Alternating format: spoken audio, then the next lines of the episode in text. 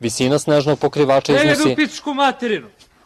Strašno. Šta gledaš kako kurac? Jebem ti pleme.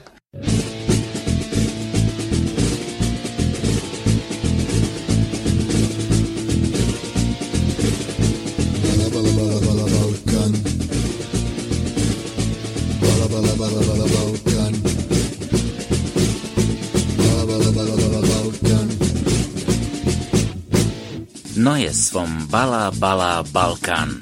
Palaver und Polemik mit dem Schwerpunkt Südosteuropa. Mit Krsto Lazarevic und Daniel Majic.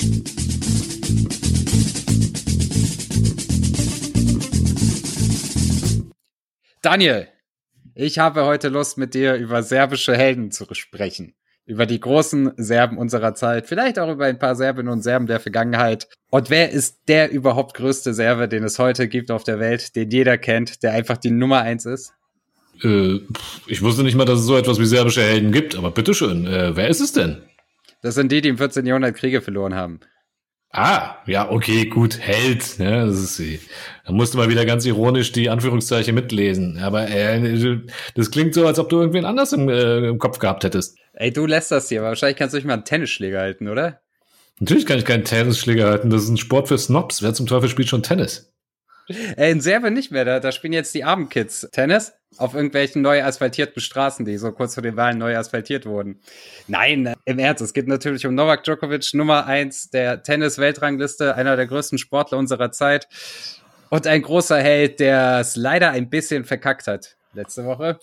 Ja, komm, lief nicht so gut beim Nole, habe ich gehört. Wie geht's ihm denn so? Gesundheitlich. Nein, darüber will ich mich natürlich auch nicht lustig machen. Er ist äh, erkrankt an Covid-19, er und seine Frau auch, seine beiden Kinder glücklicherweise nicht, wenn ich das richtig gesehen habe. Aber ja, genau. Also er ist Covid-19 erkrankt und man muss leider sagen, äh, ohne zynisch sein zu wollen, ein bisschen ist er da auch selber schuld. Wie kann er denn an Covid-19 erkrank, äh, erkrankt sein? Soweit ich weiß, glaubt Nole doch gar nicht an Covid-19. Das ist, glaube ich, Teil des Problems. Inzwischen glaubt er schon daran, aber er hat halt gesagt, ja, das soll man alles nicht so ernst nehmen, ist nicht so schlimm.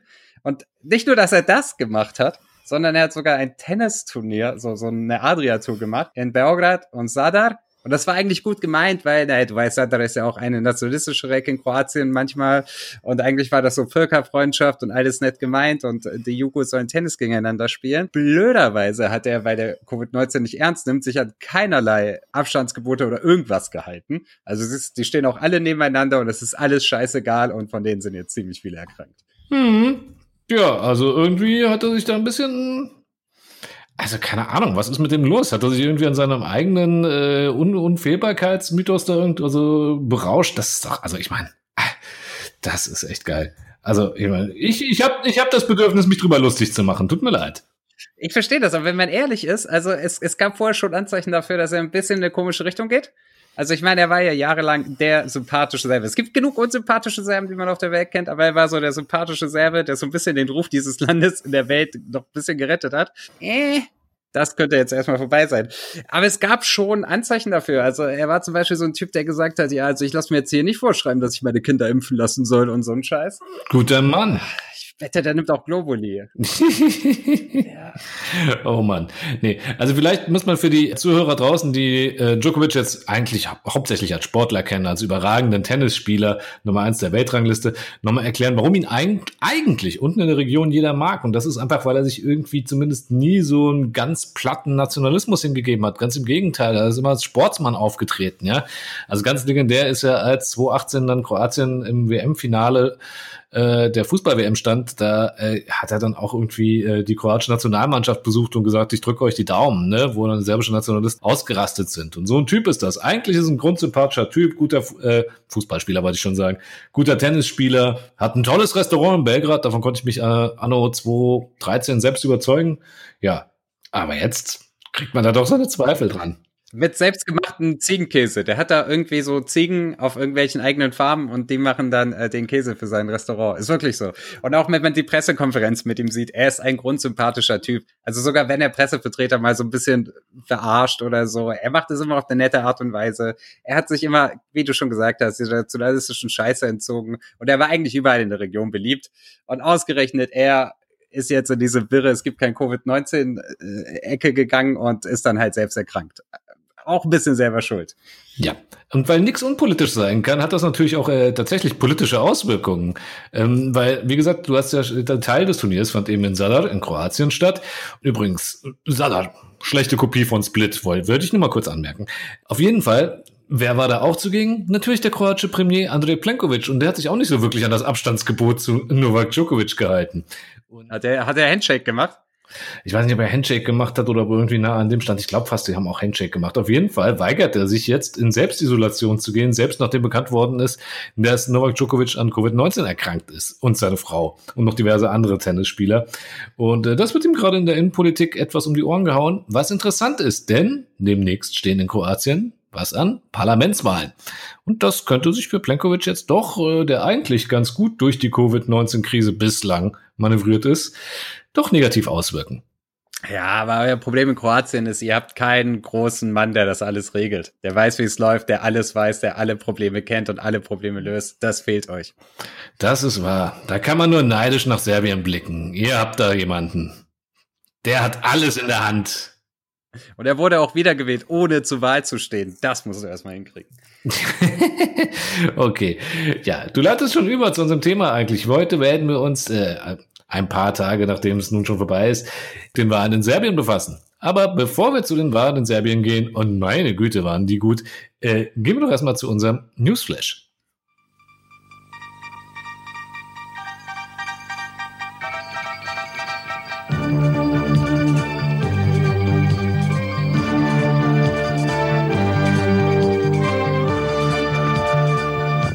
Kosovo.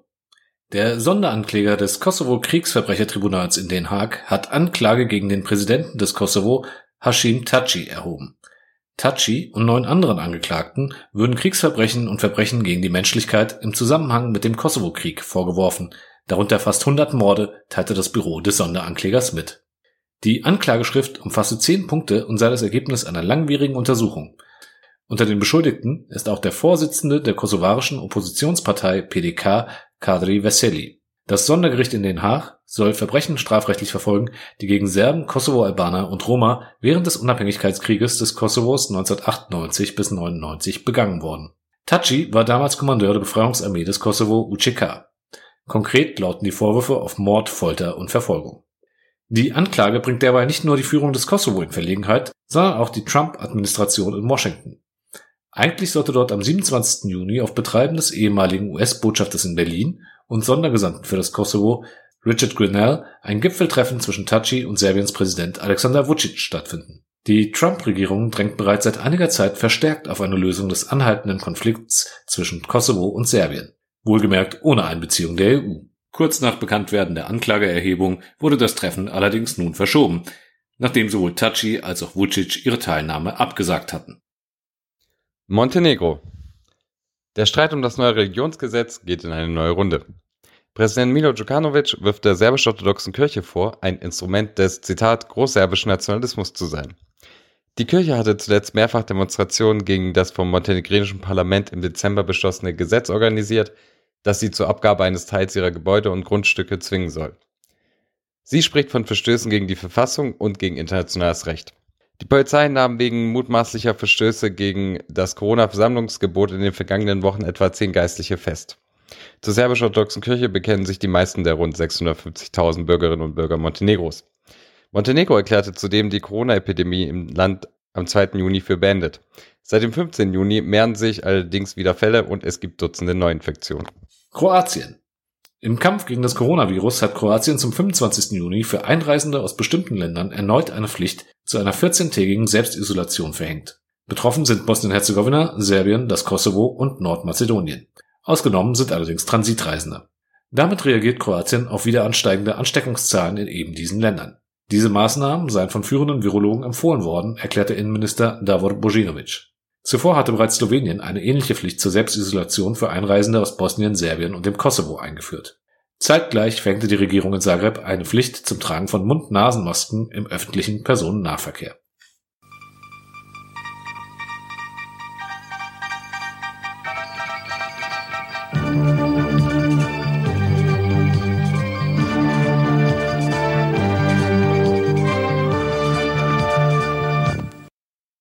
Und damit kommen wir endlich nach Serbien. Und Serbien hat jetzt genau wie Nordmazedonien einen Alexander den Großen. Alexander Vucic hat es geschafft. Was ein bisschen merkwürdig ist, denn der ist eigentlich Präsident und jetzt waren noch Parlamentswahlen. Das heißt eigentlich, äh, Moment mal, irgendwie bin ich jetzt ein bisschen verwirrt. Christo, hilf mir mal. Also ich weiß, ich habe, ich habe, äh, wenn du serbisches Fernsehen anmachst, siehst du auch nur Alexander Vucic. Das heißt, Leute könnten davon ausgehen, dass sie ihn wählen bei den Parlamentswahlen. Und er steht ja auch auf der Liste drauf, weil die Parteiliste, für die er anstand, das ist eine serbische Fortschrittspartei inklusive so ein paar anderer Kleinstparteien, die sich, die sie sich einverleibt haben. Die Liste hieß ja Alexander Vucic za našu djecu. Alexander Vucic für unsere Kinder. Das heißt, der Präsident, der gar nicht bei den Parlamentswahlen antritt, nachdem ist die Wahlliste benannt. Das ist schon ein bisschen obskur. Also ich kenne jetzt keine anderen Länder, in denen das so gemacht wird. Naja, okay, gut. Also ich meine, in anderen Ländern da gibt's dann halt mal schöne kurze vierjährige Rochade halt zwischen Präsident und Premierminister. Aber ähm, also, ja, Sagen wir es mal so. Es wurde ein Parlament gewählt, äh, für das äh, Alexander Vucic jetzt eigentlich nicht vorgesehen ist als Ministerpräsident, denn er ist ja schon Staatsoberhaupt, Präsident und äh, trotzdem haben die Leute ihn gewählt. Anders kann man es nicht sagen. Ne? Seine Partei ist Alexander Vucic und ihn haben sie gewählt und so wird es ehrlich gesagt auch verkauft und das weiß der Mann auch selbst und deshalb durfte er dann natürlich auch die Siegesansprache halten. Aber vielleicht müssen wir erstmal erzählen, wie ist denn die Wahl eigentlich ausgegangen? Ja, es ist eigentlich eine Wahlliste, aber sagen wir einfach mal der Einfachheit halber, die serbische Fortschrittspartei, die Partei von Alexander Vucic, die Wahlliste, die nach ihm benannt ist, hat sage und schreibe 62 Prozent der Stimmen erhalten. Was übersetzt bedeutet 191 von 250 Sitzen im Parlament. Was übersetzt so viel wie bedeutet wie ein klarer Auftrag des Volkes an den großen Führer Alexander Vucic. Ja, so, so muss man das wohl ausdrücken, äh, wenn man sich nur das Ergebnis anschaut. Übrigens, bei den Wahlen davor hatte seine Koalition ja schon 131 von 250 Sitzen. Das heißt, da wären sie schon nicht auf Koalitionspartner angewiesen gewesen, haben sich aber trotzdem welche ins Boot geholt, wodurch es natürlich noch viel weniger Opposition gab. Und das Absurde ist, dass obwohl er so viele Stimmen hat, obwohl sie die krass absolute Mehrheit im Parlament haben, ist es nicht unwahrscheinlich, dass er trotzdem ein paar Ministerien an andere Parteien abgeben wird. Ja, weil er halt ein äh, gnädiger Gott ist, äh, Führer, also keine Ahnung. Ja, mein Gott, der Mann ist Demokrat, er hat's gewonnen, ja, und das Volk hat ihn klar beauftragt mit 63 Prozent an, annähernd. Aber natürlich wird er ein paar Prosamen auch an die Opposition abgeben. Über die spricht er besonders gut. Hast du schon mal, hast du eigentlich vor den Wahlen gehört, wie er über die Opposition gesprochen hat? Wie hat er denn über sie gesprochen? Was hat er denn so erzählt? Naja, er hat ja an irgendeiner Stelle sinngemäß gesagt, dass äh, ihn die Opposition und die Gegner, meine Gegner interessieren mich gar nicht. Aber dann hat er ihm doch ein paar Worte gewidmet. Er hat nämlich gesagt, äh, er ist äh, so sinngemäß, dass er jeden Tag äh, Gott dankbar dafür ist, äh, was für eine scheiß Opposition da eigentlich im Land ist.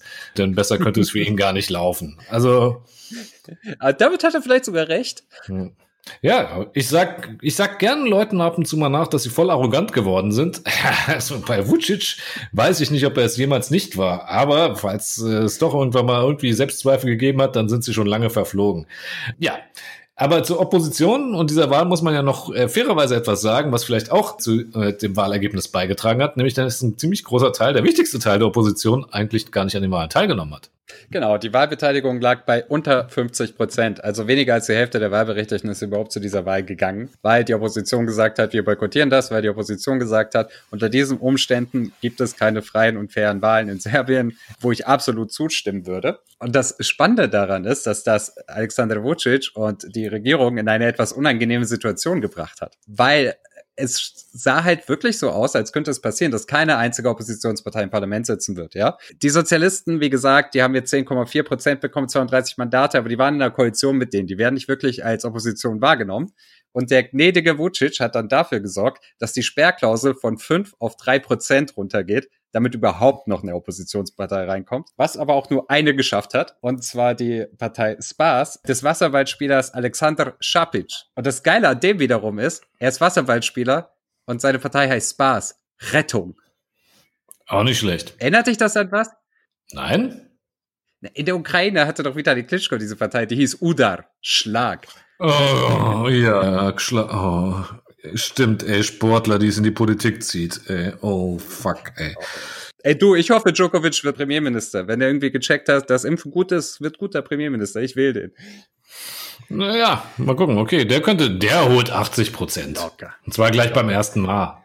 Spielsatz und Sieg. Ja, Aber ich meine, Alexander Vucic ist auch nah dran. Weißt du was? Wollen wir uns mal kurz anhören, wie er, er und seine Gefolgschaft den Sieg feiern? Oh ja, machen wir.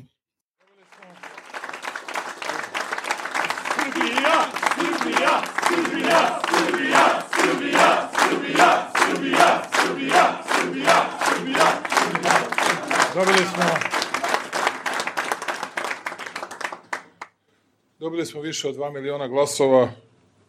Wir haben mehr als zwei Millionen Stimmen bekommen. Überall haben wir gesiegt. Überall, wo wir sonst immer verloren haben. Wir haben an allen Orten im Ausland gesiegt. Tamo gde nikada nismo pobedili. Wir haben dort gesiegt, wo wir Pobedili zuvor noch nie gesiegt hatten. Wir haben erschreckend deutlich gesiegt. Pobedili smo tako da smo u Republici Srpskoj Wir haben derart gesiegt, dass wir in der Republika Srpska 87% od onih Und da sind prijavili, 87 dobili- Prozent derer, die sich für die Wahl registriert haben, wählen gegangen. 90 Prozent der Stimmen bekommen haben.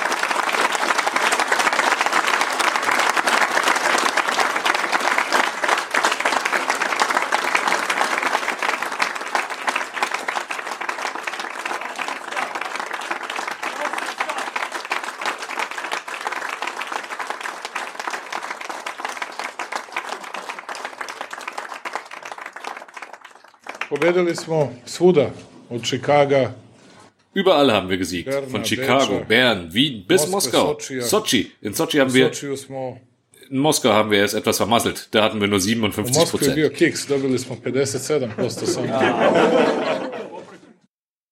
Hahaha, in Moskau nur 57 Prozent. Und in Sochi, Alter, wie viele Serben leben überhaupt in Sochi?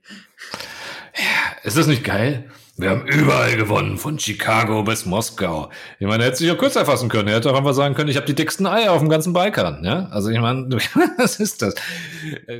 Wir haben überall gewonnen, von Chicago bis nach Moskau. Erinnert mich so ein bisschen an dieses, wo immer ein Serbe stirbt, ist Serbien. Ja, das erinnert mich ein bisschen von äh, Serbien an Serbien bis Tokio, wie es irgendwie irgendwann im Krieg hieß. Naja, okay. Äh, nein, wollen wir dem Mann diesbezüglich erstmal nichts unterstellen und wir werden ihm noch eine Menge unterstellen. Aber äh, ich meine, mit was für einem Selbstbewusstsein der da auftritt. Wobei, wenn man sich diesen Auftritt äh, direkt nach der Wahl anschaut, dann ist er so die ersten anderthalb Minuten spielt er auch noch schlecht, als wäre er schockiert, ja, und äh, als äh, wäre er jetzt irgendwie kurz äh, verleitet, irgendwie Demo zu üben, weil er ja den Auftrag von dem Volk und so eine schwere Last bekommen hat. Ähm, was ich Alexander Vucic äh, besonders übernehme, ist, dass er ein verdammt schlechter Schauspieler ist für einen Politiker wenn man sich, ich meine, wir hatten schon in der Corona-Krise, was er da für Auftritte hingelegt hat, ja, wo er irgendwie Betroffenheit mimen musste oder Angst.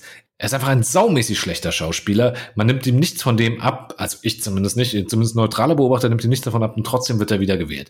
Naja, ähm, ähm, bevor wir jetzt weiter in irgendwelche Details zur Wahl einsteigen, wir hatten schon mal eine Folge zum Thema Alexander Vucic und dem System Alexander Vucic, wie wir es genannt haben. Christoph, vielleicht kannst du noch mal ganz kurz zusammenfassen, was wir für ein Problem mit dem haben. Ich meine, immerhin war es ja irgendwie eine demokratische Wahl, okay, boykottiert von Teilen der Opposition, aber er hat ja ein demokratisches Mandat. Was ist unser Problem mit dem Mann? Ja, also das wurde ja nicht zu Unrecht von der Opposition boykottiert, weil sie das Spiel einfach nicht mehr mitspielen wollten, einem, in einem quasi autokratischen Staat hier noch sich aufstellen zu lassen und fünf Sitze zu übernehmen, um so zu tun, als wäre das auch äh, äh, demokratisch. Also fangen wir mal an. Was, was macht denn eine Demokratie aus? Erster Punkt, reden wir mal über Pressefreiheit. Die gibt es nicht mehr. Serbien ist ein Staat, in dem die Pressefreiheit in dieser Form nicht mehr besteht. Es ist nicht ganz so schlimm wie in komplett autokratischen Staaten. Es ist ein hybrides Regime. Also man kann investigativ arbeiten. Man kann es auf irgendeiner Homepage veröffentlichen, aber kein staatliches Medium wird es aufnehmen. Die großen Blätter werden es nicht aufnehmen. Die Medien, die von den meisten Leuten geschaut und konsumiert werden, werden darüber nicht berichten, weil die alle in der Hand der Regierung beziehungsweise von regierungsnahen Geschäftsleuten sind. 24-7 vor den Wahlen hast du Vucic im Fernsehen, die Opposition kommt so gut wie nicht vor und äh, irgendeine Form von, ja, also kritisch sollte Berichterstattung immer sein, aber wenn es um Vucic geht, ist er immer der Held. Wenn die Opposition mal ein paar Sekunden bekommt im Fernsehen, dann sind es immer die Bösen. Das läuft nicht demokratisch dort ab. Das wäre mal so einer der Hauptpunkte, die man mal nennen könnte. Also von wegen faire und gleiche Wahlen. Was fällt dir noch ein?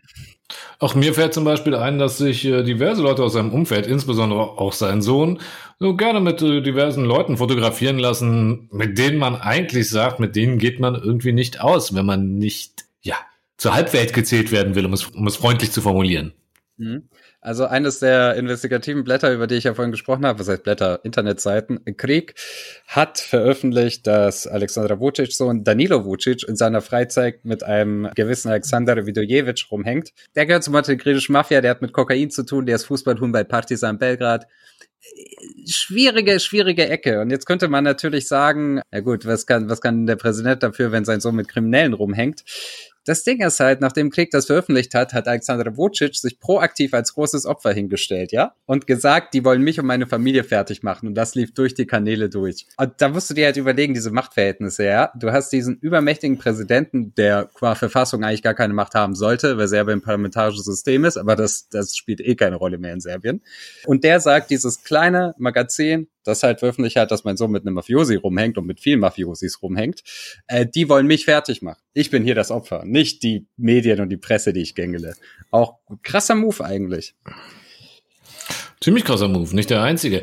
Also, wenn ihr euch nochmal genauer anhören wollt, wo Alexander Vucic und seine Partei so überall ihre Finger mit äh, drin haben, wo Vertreter dieser Regierung, die jetzt auch schon diverse, diverse Jahre an der Macht ist, mitverdienen, was sie für Großbauprojekte mit durchsetzen, ja, und mit wem sie so gerne paktieren wollen, dann empfehlen wir euch unsere Folge Das System Alexander Vucic. Ich habe jetzt gar nicht mehr im Kopf, welche Nummer das ist. Relativ am Anfang. Nummer sechs, glaube ich. Nummer 6 könnte es gewesen sein, stimmt. Und ich empfehle auch noch persönlich, ähm, wenn man wissen will, woher kommt dieser Alexander Vucic eigentlich, noch unsere Folge Klein, Kleiner, Großserbien. Denn da geht es nochmal um die Vergangenheit dieses Mannes. Der hat ja auch, äh, wir werden nächste, in der nächsten Ausgabe über das Massaker von Srebrenica sprechen. Da hat er ja auch so einiges fallen lassen. Du erinnerst dich? Ja, natürlich, natürlich. Ja, da hat er damals angekündigt, dass für jeden toten Serben irgendwie tausend Muslime äh, getötet gehören. Ja, es waren 100, das war ja eine Anspielung auf den Wehrmachtsbefehl aus dem Zweiten Weltkrieg. Ah, ja, das ist ja schon fast äh, zurückhaltend. Ha. Nee, entschuldigt bitte den Zynismus. Also ich werde insbesondere für die Srebrenica-Folge meinen Zynismus sehr zügeln müssen, wenn man nicht vor allem irgendwann über diesen Mann redet. Also, der Mann kommt aus der ultranationalistischen Ecke. Er hat sich ein Imperium aufgebaut, das inzwischen über das ganze Land sich erstreckt. Er hat die Medien in direkter oder indirekter Kontrolle, denn alle großen Medien im Land sind entweder staatlich oder eben im Besitz von Geschäftsleuten, die ihm freundlich gesagt zugeneigt sind. Und äh, du hast gerade eben Krieg genannt. Ich meine, das ist eine der Sachen, die mich wirklich, ja, was soll man sagen, äh, traurig macht. Ja, ich meine, du hast so unglaublich gute investigative Journalisten in Serbien, Krieg, Birnen, ja, also es sind Leute, die wirklich, wirklich tolle Arbeit leisten. Und ihre Arbeit, die nehmen wir hier im Westen mehr wahr, als es die äh, Durchschnittsbevölkerung in Serbien halt wahrnimmt. Da hat sich Alexander Vucic schon seinen medialen Abwehrschirm äh, geschaffen.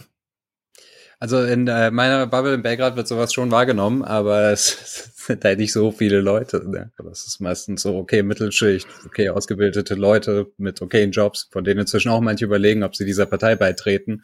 Einfach weil, weil das in der Karriereleiter irgendwann nicht mehr weiter hochgeht, wenn du dieses Parteibuch nicht hast. Das ist wirklich so ein guter Freund von mir. Also ich, ich will jetzt nicht zu viele Anspielungen machen, sonst, sonst äh, kann man noch drauf kommen, wer das ist. Aber der, mit dem habe ich kürzlich gesprochen, der überlegt, sich in die Partei einzutreten, der ist Jurist und ist inzwischen an einem Punkt in seiner Karriere, wo ihm ziemlich klar gesagt wird, ähm, ja, also wenn du weiter noch umkommen willst, solltest du ein Parteibuch haben. Äh, das läuft also. Das ist kein staatliches Unternehmen, verstehst du? Es ist nicht mal der Staat. Es ist ein Privatunternehmen, das mit dem Staat verbunden ist. Ähm, Daniel, mal ein kleines Spielchen. Äh, vielleicht weißt du es aber auch. Äh, wie viele Einwohner hat Serbien? Äh, oh, Mist, verdammte. Acht Millionen? Boah, also nicht ganz, wenn du das Kosovo nicht mitzählst. also sagen wir mal sieben Millionen Einwohner Serbien. Ähm, weißt du, wie viele Mitglieder die serbische Fortschrittspartei hat?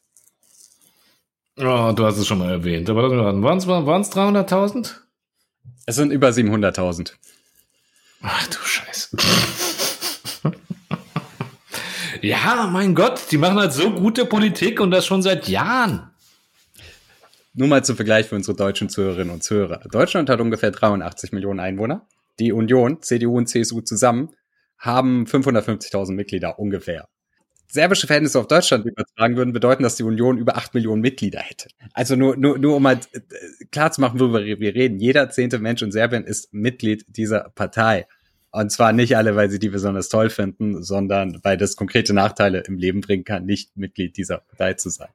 Und ich weiß nicht, schreibt mir oder sagt uns Bescheid, wenn ihr irgendein anderes halbwegs demokratisches Land kennt, wo jeder zehnte Einwohner Mitglied einer Partei ist. Ich finde das echt abartig und mir fällt auch kein Beispiel ein, bei dem es so ist. Mhm. Ja. Ja, nicht nur die Mitgliederstärke ist interessant. Ich meine, guck dir das Parlament an. Was ich heute erst gelesen habe, ist, diese Partei hat eine größere Mehrheit im serbischen Parlament, als es die Partei von Wladimir Putin in der Duma hat in Moskau. Und das muss man erst mal schaffen. Ich meine, der nächste Schritt ist dann, ja, was ist der nächste Schritt? Peking, China, die KP. Ja, mit der versteht er sich ja jetzt auch gut mit äh, Xi Jinping und so, ne? Das ist geil. Die EU hat 91 Millionen Soforthilfe geliefert. China ein paar Masken, wenn überhaupt. Und er erzählt die ganze Zeit, dass China Serbien hilft. Das ist auch so absurd, weil er, er denkt, er ist Tito und er denkt, ah, okay, wenn ich mit dem Osten zusammenarbeite, kann ich die gegen den Westen aufbringen und so. Aber er checkt nicht, dass Serbien nicht Jugoslawien ist und er nicht Tito. Und dass es die EU im Zweifel einen Scheißdreck interessiert, ob Serbien dem beitreten will oder nicht. Ja, dieser Mann leidet auch tatsächlich, glaube ich, an, an einer kompletten Selbstüberschätzung. Das merkt man daran, wie schlecht er Schauspieler, das habe ich schon gesagt. Das merkt man in seiner Ansprache. Ich weiß nicht, welcher serbische Moderator das im Fernsehen tatsächlich gesagt hat, der gemeint hat, eigentlich ist dieser äh, Typ total verrückt. Wir alle sind in diesem Land Zeuge seiner Psychotherapie, die er halt dummerweise in der Politik auslebt. Okay, so viel zum Thema Polemik. Kann man zustimmen, kann man lassen, aber ich finde, da ist was Wahres dran. Ähm, worauf ich jetzt aber noch äh, kurz mal zu sprechen kommen wollte, ist, äh, der Mann, was denkst du denn, welche Auswirkungen hat das denn über Serbien hinaus eigentlich, dass äh, der gute Mann jetzt eigentlich machen kann, was er will? Denn im Prinzip hat er ja auch eine, wenn ich es richtig sehe, eine so hohe Mehrheit, dass er wirklich machen kann, was er will. Er kann, glaube ich, die Verfassung sogar abändern. Ja, das kann er. Also, und wenn du jetzt auf Außenpolitik anspielst, dann sind wir gerade in einer sehr, sehr spannenden Woche, bei der ich nicht weiß, was passieren wird und äh, ich auch bei ein paar Leuten rumgefragt habe, die es wissen könnten. Ehrlich gesagt, wartet jeder darauf. Was passiert mit dem Kosovo? Anerkennung des Kosovo? Wird es einen Landtausch geben? Dazu hatten wir ja auch eine eigene Folge. Das ist jetzt spannend. Vucic ist jetzt, während wir aufnehmen, in Moskau und redet mit Putin und er wird diese Woche noch äh, zu Gast sein in Washington bei Donald Trump. Und äh, Donald Trump hat, das kann man alles in unserer Folge nochmal genauer nachhören, aber Donald Trump hatte irgendwie die Idee, dass er jetzt äh, den Konflikt zwischen Kosovo und Serbien lösen will. Ja, da wäre er auch einen guten Mann. Richard Grenell. Also Richard Grenell hat halt dafür gesorgt, dass eine demokratisch gewählte Regierung im Kosovo abgesetzt wurde, quasi. Dazu haben wir auch eine Folge gemacht. Und ich glaube ja, Donald Trump ich glaube, er denkt wirklich so, hat sich gedacht, ah, okay, ich brauche noch einen außenpolitischen Erfolg vor den nächsten Wahlen, irgendwas, was ich meinen Leuten verkaufen kann. Ich löse den Nahostkonflikt. Dann hat er so gecheckt, scheiße, es ist richtig kompliziert. Nahostkonflikt, Israel, Palästina kann ich nicht. Dann löse ich halt das hier auf dem Baltikum oder Balkan, was auch immer. Was, Albaner, Serben, löse ich. Kommt, kommt mich besuchen, ich mache das für euch. Und er scheißt auf alles, was irgendwie Diplomatie und auswärtige Beziehungen, all das, was das State Department und die EU-Außenpolitik und deutsche Außenpolitik in den letzten zehn Jahren richtig gemacht haben. Er hat auf all das geschissen und sagt jetzt wieder, ja, wir können ja mal hier Staatsgrenzen zur Disposition stellen und ähnliches, was eine massive Destabilisierung der Region führen könnte. Vielleicht auch nicht, weil Fakt ist, Vucic reist in drei Tagen nach Washington DC, er ist so stark wie nie zuvor, Trump will eine Lösung. Keine Ahnung, was da passiert. Ich weiß es nicht. Ich habe nicht meine Prognose. Mhm. Ja, das ist wirklich schwer zu sagen, denn auf der einen Seite ist er jetzt so sicher im Sattel, dass er sich sogar irgendwie den Eklat leisten könnte, zumindest äh, vorläufig, und dann am besten einfach zum, zu Beginn der Amtszeit zu sagen, okay, wir erkennen das Kosovo an. Ja, möglicherweise mit Landtausch, wie wir es ja schon erläutert haben. Wenn man dann mal ein bisschen sich damit beschäftigt, ist, glaube ich, auch allen klar, dass Vucic in langer Hinsicht darauf spekuliert, dass das nicht der einzige Landtausch sein wird, beziehungsweise dass zumindest seine Machtsphäre, und er erwähnt das ja in seiner Siegesrede, betont er ja, äh, dass die 90 Prozent der Wähler in der Republika Srpska, also der, einer der beiden Entitäten Bosniens, gewählt haben. Da weiß man ja eigentlich schon, wo er hinschielt. Was jetzt bei diesem merkwürdigen Gipfel, der nun wirklich auch noch, also rauskommen wird dann in Washington, ist schwer zu sagen, zumal, ihr habt den Newsflash gehört, jetzt einer der beiden Teilnehmer dieses Spitzentreffens gerade eben erst angeklagt wurde wegen Kriegsverbrechen.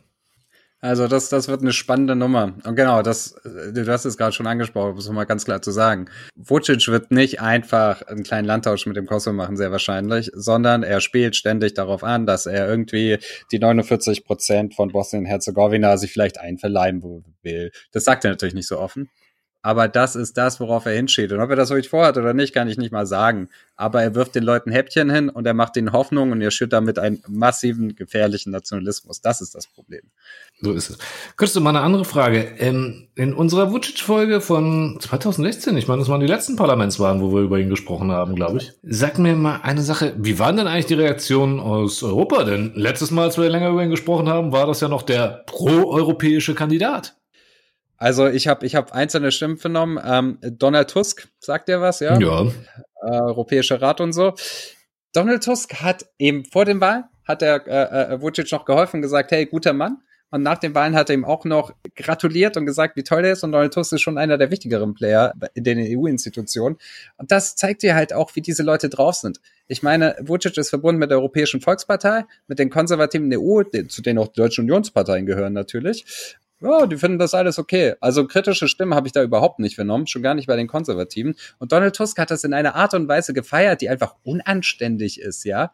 Also diese Wahlen sind nicht wirklich demokratisch. Ja, sie sind, sie sind so hybrid, ja, es ist, es ist auch keine komplett Diktatur, aber es ist nicht das, was man sich unter Demokratie vorstellt. Und Donald Tusk sagt, hey, voll geil, dass du so viele Stimmen geholt hast, du bist unser Partner, wir arbeiten mit dir zusammen. Ich meine, das sendet doch auch eine Nachricht an die Leute in Serbien, die sich wirklich für Demokratie und Europäisierung irgendwie interessieren. Das sendet doch an die auch die Nachricht, komm, also in Brüssel haben wir auch keine Freunde. Spannend ist ja auch, Tusk hätte sich das in Polen oder Ungarn nicht erlaubt. Also in Polen erzählt er immer, wie schlimm die Peace ist, ja. Aber das Vucic viel schlimmer ist, ist ihm egal. Dem wird trotzdem gratuliert, weil er ist in unserer Parteienfamilie. Ja, nicht nur das, sondern irgendwie scheint es auch, der scheint zumindest es etabliert zu haben, dieses, äh, diese Ansicht, dass er derjenige ist, um den man werben muss. Es gibt halt einfach niemanden, an dem du vorbeikommst, ja. Und wenn du immerhin den viertgrößten Staat im, auf, auf äh, äh, auf dem Balkan sozusagen irgendwie äh, langfristig integrieren willst und nicht als Brückenkopf an China und äh, Russland verlieren willst, womit Vucic ja ständig kokettiert, dann musst du irgendwie wahrscheinlich schon sagen, hm, ja, cool, dass du da bist. Weißt du, wer das auch noch, äh, wer ihm auch noch gut äh, gleich gratuliert hat? Sag's mir. Na, einer seiner wichtigsten Nachbarn. Viktor Orban hat ihm natürlich auch gleich gratuliert. Alex, lieber Alexander, alles Gute und so etwas, ne? Dass die sich jetzt verstehen, ist auch, das ist jetzt keine Überraschung. Ne? Ja. Johannes Hahn hat ihm, glaube ich, auch gratuliert. Also in Ja. Österreich mag man den auch. Ich rede, ich rede gerne jetzt gerade von Ungarn, weil äh, Ungarn hat ja einen äh, nicht ganz unentscheidenden Posten bei der ähm, bei der EU. Die haben doch da einen Kommissar, wie heißt denn? Oliver Valhelli. Weißt wofür ist der nochmal zuständig? Erweiterung. Der ist für Erweiterung zuständig, beziehungsweise eigentlich muss man sagen Erweiterungsverhandlungen, weil das es in nächster Zeit keine Erweiterung gibt, weil es, glaube ich, jedem bewusst. Das dürfte auch klar sein. Ja, aber auf jeden Fall, der hat sich auch gefreut, dass Vucic äh, ja den überwältigenden Auftrag seines Volkes gekriegt hat. Die würden sich aber wirklich freuen, wenn Serbien, so wie es ist, in die EU kommt, bei noch so einem illiberalen Partner, der irgendwie illiberale Politik macht und sich für illiberale Politik einsetzt. Das fänden die natürlich wirklich gut. Also ernsthaft jetzt. Ja, klar, da ist man sich einig. Naja. Gut. Ähm, eine Sache wollte ich dich noch fragen. Wir haben jetzt die Opposition nur irgendwie nur am Rande erwähnt, aber es gab, es gab ja sowas wie Opposition mal in Serbien, ja? Meine Güte, es gab ja sogar mal so etwas wie einen demokratischen Aufbruch in diesem Serbien. Noch gar nicht so lange her. Ähm, die hat boykottiert, ähm, Insbesondere die wichtigste Person ist ein gewisser Herr Dragan Djilas eh, von der Demokratischen Partei, ehemals Bürgermeister von äh, Belgrad und äh, der hat, äh, wenn ich es äh, richtig im Kopf habe, sinngemäß gesagt, haha, mit dieser Wahl wurde der ähm, Regime Vucic sozusagen der Spiegel vorgehalten oder die Maske vom Gesicht gerissen, jetzt steht alles nackt da. Irgendwie, weiß nicht, ist das ein für mich aus meiner Sicht ein etwas äh, unangebrachter triumphaler Ton oder sehe ich das falsch?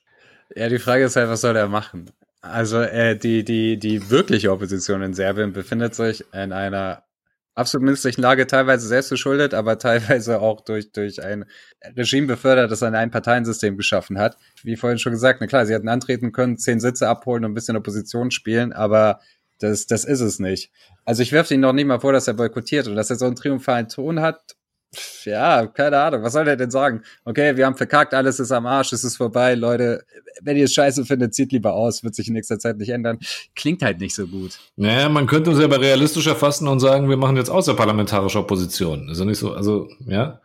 Aber ganz ernsthaft, es ist ja nicht so, als ob das irgendwo im Ausland oder in Serbien so wahrgenommen wird, dass man jetzt irgendwie etwas, eine neue Erkenntnis über das System Vucic hätte oder über die Verhältnisse. Ja, aber die Opposition hat sich auch verzockt und Pech gehabt.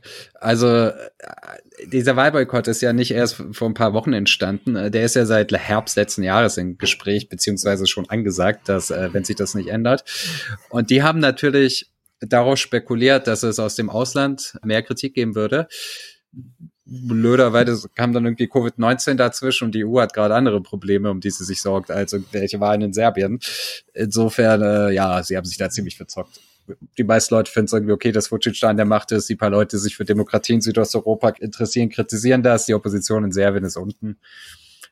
Ja, Eigentlich nicht so geile Aussichten. Verdammt. Warum sind wir, warum, warum endet das immer so traurig? Ach, wart's ab, wart's ab. Müssen das in the long run sehen. Äh, oder so.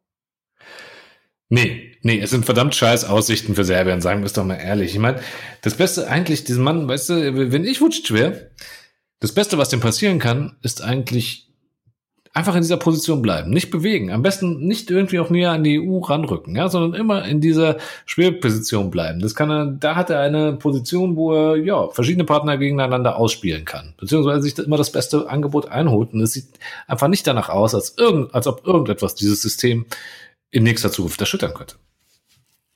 Ach du, ich bin da relativ zuversichtlich. Also solche, solche Systeme fallen manchmal schneller, als man denkt. Aber hey, du sagst, alles ist schlecht, aber das stimmt nicht. Hast du nicht gehört, was der große Alexander gesagt hat? Er hat gesagt, jetzt ist der Durchschnittslohn in Serbien bei 500 Euro. In fünf Jahren ist er bei 900 Euro. Bester Alexander. Wobei ich mir gar nicht sicher bin, ob das mit den 500 Euro realistisch ist. Ich meine, der Durchschnittslohn könnte da schon irgendwo liegen, aber der wird halt von ein paar sehr hohen Löhnen hochgedrückt. Also sagen wir mal, der Medianlohn liegt in Serbien wahrscheinlich schon etwas unter 500 Euro. Und im Süden Serbiens sind die Leute schon ganz froh, wenn sie 200, 300 Euro im Monat verdienen mit einem Vollzeitjob. Aber ja, hey, wird alles besser. Wird, wird, wird, die Wirtschaft wird blühen, den Menschen wird es gut gehen, die jungen Leute werden zurückkommen. Wählt mich für eure Kinder. Ich meine, das ist die Message, die ihr aussendet. Und zwar aus einem Land, in dem in den letzten fünf Jahren mehr Leute abgehauen sind als zu Kriegszeiten. Das ist schon krass. Ja. Also, läuft in Serbien. Was soll man dazu eigentlich noch sagen?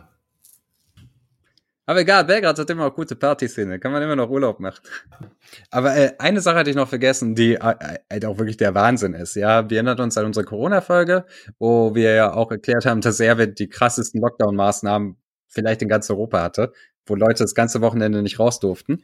Und vor zwei, drei Wochen war halt riesen Fußball-Derby Partizan gegen Roter Stern. Und es wurde halt in Serbien quasi gesagt, ja gut, Corona ist so langsam, so wir sind über den Berg. Das erklärt dann halt die Regierungspartei, die wiedergewählt wird, kurz vor den Wahlen. Wir haben das alles gut gemeistert. Jetzt hat sich Byrne die Zahlen mal angeschaut. Und die haben herausgefunden, dass bis Anfang Juni tatsächlich 632 Menschen in Serbien an Covid-19 gestorben sind. Die Regierung hat angegeben, dass es 244 Fälle waren. Die Anzahl der Verstorbenen ist zweieinhalb Mal höher als offiziell von der Regierung angegeben. Ja. Mein Gott, wozu Panik machen? Ja, am Ende wären die Leute nicht äh, zur Wahl gegangen. Stell dir mal vor, die Hälfte der Leute wäre zu Hause geblieben. Ach so. Ja. Äh, Mehr als die Hälfte. Mehr als die Hälfte ist zu Hause geblieben. Ja. Äh, ja. Ja, ist ja bezeichnend. Also ich meine, wir hatten ja, wie gesagt, Countdown to Corona-Folge, da hatten wir uns ja ausgiebig auch nochmal mit der Rhetorik von dem Mann beschäftigt. Dass der sich das jetzt nicht leisten konnte, irgendwie, nachdem er erst Panik verbreitet hat, dann sich als äh, Krisenmanager hingestellt hat. Und dann allerdings äh, irgendwie zu sagen, ja, okay, wir haben die Zahlen manipuliert, wäre wahrscheinlich nicht so gut gekommen. Wobei, ehrlich gesagt, ich glaube, selbst das hätte man ihm verziehen. Selbst dafür hätte man ihm irgendeine, hätte seine, die ihm hörige Presse eine gute Erklärung gefunden. Wird sie jetzt auch noch. Der Westen ist schuld. Die wollen Krieg mit uns. Vucic wird uns verteidigen. Genau. Ja. Ey, Daniel, jetzt mal, kommen wir mal runter von diesem deprimierenden Thema Vucic, Wahlen in Serbien. Das ist doch deprimierend. Wie läuft's in Kroatien? Ihr seid in der EU. Ihr habt bald Wahlen. Erzähl mir, wie es ist. Es wird doch besser, oder? Naja, wollen wir es mal abwarten. Nein. Also ich weiß nicht, ich weiß nicht, wie wir die Kroatien-Wahlen behandeln werden. Wahrscheinlich werden sie einfach nur abfrühstückt, weil im Vergleich zu Serbien sind da, also sind da einfach, also das sind halt demokratische Wahlen, das ist total langweilig, ja. Da gibt es Medien mit unterschiedlichen Meinungen, da gibt es eine Opposition, die tatsächlich die Möglichkeit hat, diesmal die konservative Regierung abzulösen, möglicherweise. Gut, das Lustigste an Kroatien sind natürlich die, Vielleicht auch nicht. Vielleicht auch nicht, aber das Lustigste an Kroatien sind wie üblich die Rechtsextremisten, die sich diesmal, wie wir es ja auch schon erläutert haben, um Miroslav Skoro sammeln und äh, der so lustige Sachen macht wie ja, erklären, dass Frauen, wenn sie vergewaltigt wurden vor einer Abtreibung, bitte doch nochmal ihre Familie zu konsultieren haben oder so, so etwas halt. Ja, also ich glaube, die Kroatienwahlen werden ganz schön langweilig werden. Die Verhandlungen danach. Ja, aber Kolinda hat ihm den Vogel gezeigt.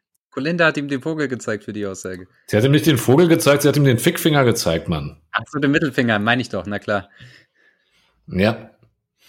Das ist natürlich komisch von einer Frau, die sonst die, die den äh, Marsch fürs Leben unterstützt und äh, Leute, die empfängt. Ey, vielleicht ist die in Wirklichkeit total progressiv und voll die korrekte Person und musste immer nur diese rechtsradikalen Stimmen einsammeln.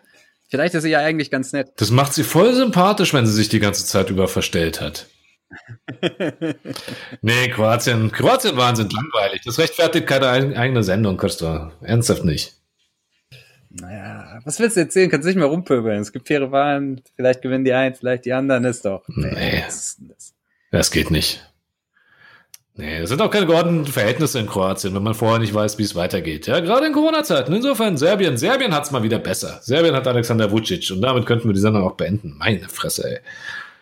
Ich meine, das ist auch, nimmt ja mal Staaten, die wirklich Glück haben, so Nordkorea oder so, weißt du? Da musst du nicht Angst haben, dass es durch Wahlen irgendwie zu Instabilität kommt. Ja, muss man mal sagen. Ja.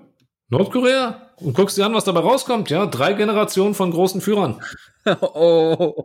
Hast du schon mal einen Nordkoreaner gehört, der sich beschwert hat? Ich auch nicht. Ja? Also. Du glaubst, Danilo Vucic macht's nach Alexander Vucic? Ich meine, die Kontakte hat er schon. Ich will es nicht ausschließen. Ich würde sagen, es wäre ein großes Glück für Serbien. Vielleicht sollten wir Dennis Rodman fragen, was er davon hält. ich meine, er ist Basketballer. In Serbien gibt es viele gute Basketballer. Ich spreche nichts dagegen. Ich finde, das sollten Dennis Rodman und Novak Djokovic ausdiskutieren und einen Plan dafür machen, wie es in Serbien weitergeht. Und dann hätten wir das, wäre was. Naja, okay. Mit Vucic und Donald Trump zusammen, die klären das. Die klären den Balkan. Dennis Rodman hat Nordkorea geklärt, jetzt klärt er Balkan. Stabiler Kerl. So, haben wir genug gelästert über Serbien? Du weißt, als Kroate werde ich sagen, man kann nie genug über Serbien lästern, aber ehrlich gesagt, zu Vucic und zu diesem Wahlergebnis fällt mir nichts mehr ein. Und deshalb sage ich an dieser Stelle, Lakonoc, Christo. Lakonoc, Daniel.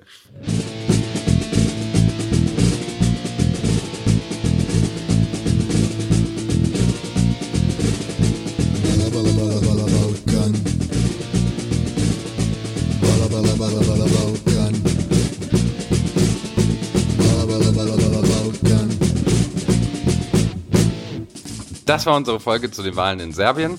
Und mit 40 Minuten war das, glaube ich, die kürzeste reguläre Folge, die wir jemals gemacht haben. Wenn sie euch ein wenig zu kurz war und ihr mehr über das Thema erfahren wollt, kann ich euch empfehlen, reinzuhören in Episode 25, Klein, Kleiner, Großserbien. Und wenn ihr ganz weit zurück scrollt in Episode 6, da ging es um das System Alexander Vucic. Ansonsten findet ihr noch weiterführende Links auf unserer Homepage balabala-balkan.de.